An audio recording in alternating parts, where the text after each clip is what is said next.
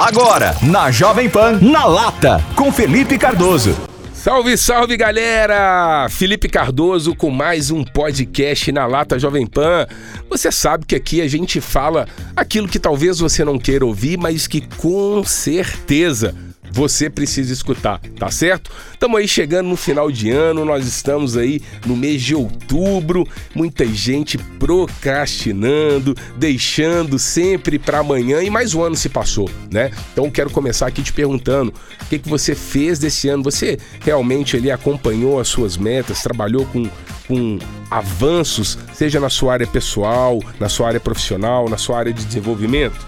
Se você não fez isso, ainda dá tempo de fazer, tá? Você ainda pode transformar esse ano no melhor ano da sua vida, beleza? Vamos aproveitando aqui, já emendando, já quero pedir para você seguir o nosso perfil lá no Instagram, arroba phcardoso.oficial. Deixa também o seu like, tá bom? No nosso conteúdo. Mande as suas mensagens no direct, porque a gente vai trazer elas aqui para responder ao vivo para você. E também aproveita, se você ainda não segue, vai lá e segue arroba JovemPanPH.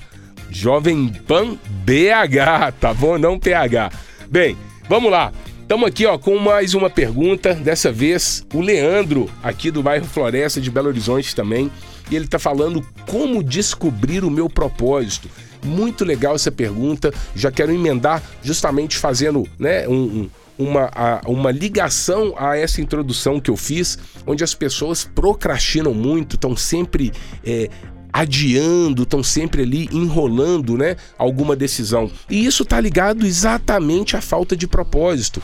Porque pare e pensa comigo, se você não sabe aonde você quer ir, qualquer lugar serve, tá bom? Tem aquele velho ditado que é, é, de graça até injeção na testa, né? Você pode pegar até o ônibus errado, que tá tudo certo. Isso é, na verdade, uma falta de propósito, tá? E como que você faz para descobrir o seu propósito? E falando de uma forma muito prática, tá, galera? Porque isso é algo que está em alta, isso é algo que está super na moda, mas aqui você sabe que a gente fala na lata. Então eu vou te falar a minha visão um pouco sobre propósito e vou mostrar para vocês aqui na teoria e na prática. Porque não adianta nada a gente vir aqui falar um monte de coisa bonitinha, né, um monte de teoria e você sair daqui desse podcast e não conseguir colocar isso em prática. Não é o nosso objetivo, tá bom? Então, mesmo que você fique vermelho de raiva na hora, é muito melhor do que você ficar roxo de raiva depois, não é? Então, quando a gente fala de uma forma direta, objetiva na lata, o recado fica muito mais bem dado. E como que você faz para descobrir o propósito? Ganhando dinheiro com ele, né? Porque se você trabalhar o seu propósito e não é, trabalhar uma forma de monetizá-lo, você pode se frustrar muito e acabar tendo que procurar uma oportunidade, um trabalho, um emprego para pagar as suas contas e não viver o seu propósito. E é aí que a maioria das pessoas se engana, cara pálida. Porque pare e pensa comigo. Se você consegue criar um modelo chamado Ikigai, tá bom? Depois você pode ir para as redes sociais, entrar no Google e procurar Ikigai. Você vai ter um modelo exato, mas eu vou te falar exatamente o que você precisa fazer, ok? Primeira coisa, para você descobrir o seu propósito e viver do seu propósito, você precisa colocar na cabeça o que que você ama, o que que você pagaria para fazer? O que é aquilo que você gosta tanto que você tiraria dinheiro do seu bolso para fazer? Olha que loucura.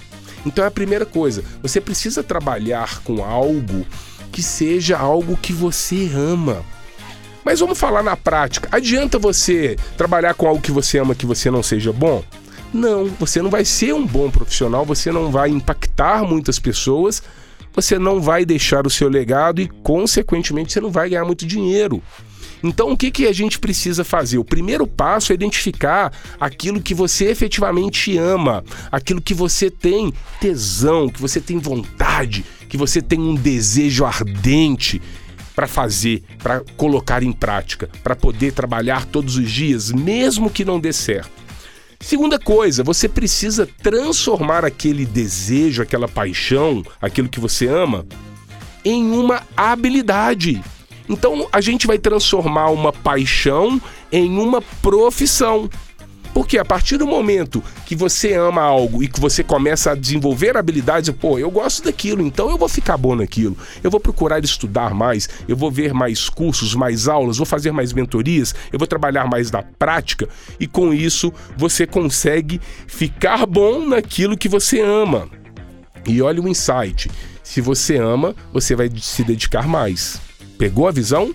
Se você gosta tanto que você até pagaria para fazer, imagina você ganhando dinheiro para fazer aquilo que você ama. Exatamente é esse o segundo passo. Transformar aquilo que você ama numa habilidade, numa profissão. Bem, depois que você fez isso, a gente vai partir para a parte prática da grana. Você precisa transformar isso em dinheiro, você precisa monetizar. Se você ama aquilo, se você investiu tempo e dinheiro para poder se desenvolver, para ficar bom naquilo realmente, o que, que você precisa fazer? Você precisa falar para o mundo aquilo que você faz. Você precisa assumir, se posicionar como especialista naquela área, naquele serviço, naquele produto. E quando você faz isso, você começa a monetizar, porque você vai ter um preço, as pessoas vão pagar pelo seu produto, pelo seu serviço. E isso é maravilhoso, porque olha só que coisa deliciosa. Você ama aquilo de paixão que você pagaria para fazer, só que você aprendeu uma forma de ganhar dinheiro e de poder estudar cada vez mais aquilo que você gosta. Não estudar aquilo que as pessoas mandaram você estudar uma vida inteira aproveitando aqui já dando, né, um aquele aquela aquela alfinetada aqui no nosso modelo tradicional de ensino. Porque você tem um monte de alunos, um monte de criança, um monte de adolescente que tira péssimas notas e a gente fica achando às vezes que os nossos filhos ali eles estão indo mal, sendo que na verdade a maioria daquele conhecimento não vai ser prático, né? E não está ligado ao seu propósito, aquilo que ele ama, tá bom? Mas voltando aqui para a gente poder finalizar o raciocínio do Ikigai. Depois que você conseguiu transformar o seu conhecimento em dinheiro e monetizar e ganhar dinheiro, o que, que você vai fazer? Você vai ver o que, que você pode fazer para contribuir para o mundo melhor. Então o tempo todo você está focando em ajudar pessoas, em melhorar o mundo, não em ganhar dinheiro, mas é lógico que o dinheiro ele vem como consequência. Quanto mais pessoas você ajuda, mais dinheiro você ganha. Quanto mais pessoas você impacta, mais remunerado você é ok? Então, esse é o quarto passo do Ikigai, é você poder pensar no mundo em algo que seja escalável. E aí você vai pensar no seu modelo de negócios. O que, que você pode fazer hoje que seja escalável, que não tenha nenhum problema de distribuição, de logística, que não tenha nenhum problema de entrega? E aí eu recomendo fortemente você olhar com carinho para o produto digital, tá bom? Mais especificamente, quero te convidar a olhar com carinho para o programa Acelerador Digital. Tá bom? Se isso fizer sentido para você, você manda um direct lá para mim e aí a gente conversa melhor. Tranquilo, Leandro? Pessoal, espero de verdade que vocês tenham entendido um pouco mais aqui sobre propósito e sobre o lado prático. Eu falei sobre quatro passos que você precisa fazer para identificar um propósito e viver ele na prática, tá? Vamos lá recapitular para a gente poder fechar. Primeira coisa é você identificar aquilo que você ama, aquilo que você tem um desejo ardente, que você pagaria para trabalhar, ok? Segunda coisa é você poder traçar um caminho, ou seja, o que, que eu preciso fazer para ficar bom naquilo? Quais são os cursos que eu preciso fazer? Quais são os livros que eu preciso ler? Quais são as aulas que eu preciso frequentar? Quais são as mentorias que eu preciso investir para que você fique cada vez melhor e transforme aquele amor numa profissão? Terceiro, como eu posso monetizar o meu conhecimento? Afinal de contas, eu investi tempo e dinheiro para aquilo. Aquilo é o que eu amo fazer, aquilo é o que eu falo com prazer. Então, eu vou aprender a ganhar dinheiro com isso. E por último, é pensar no modelo de escala. O que, que você pode fazer para impactar muitas pessoas? O que, que você pode fazer para não ter um problema, de repente, de entrega, de logística, de limitação geográfica, tá bom? Então, esses quatro passos são passos do Ikigai e você conseguindo colocar isso na sua vida, você não só vai identificar o seu propósito, mas você vai viver dele. Beleza, Leandro? Forte abraço, meu querido, forte abraço, pessoal. Fiquem com Deus e a gente se encontra em breve em mais um Na Lata Jovem Pan.